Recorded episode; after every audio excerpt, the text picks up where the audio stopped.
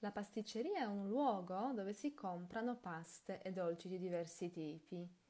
Cornetti, brioche, genovesi, cannoli, cassata, paste di mandorle. Sono innumerevoli i nomi delle delizie da assaggiare.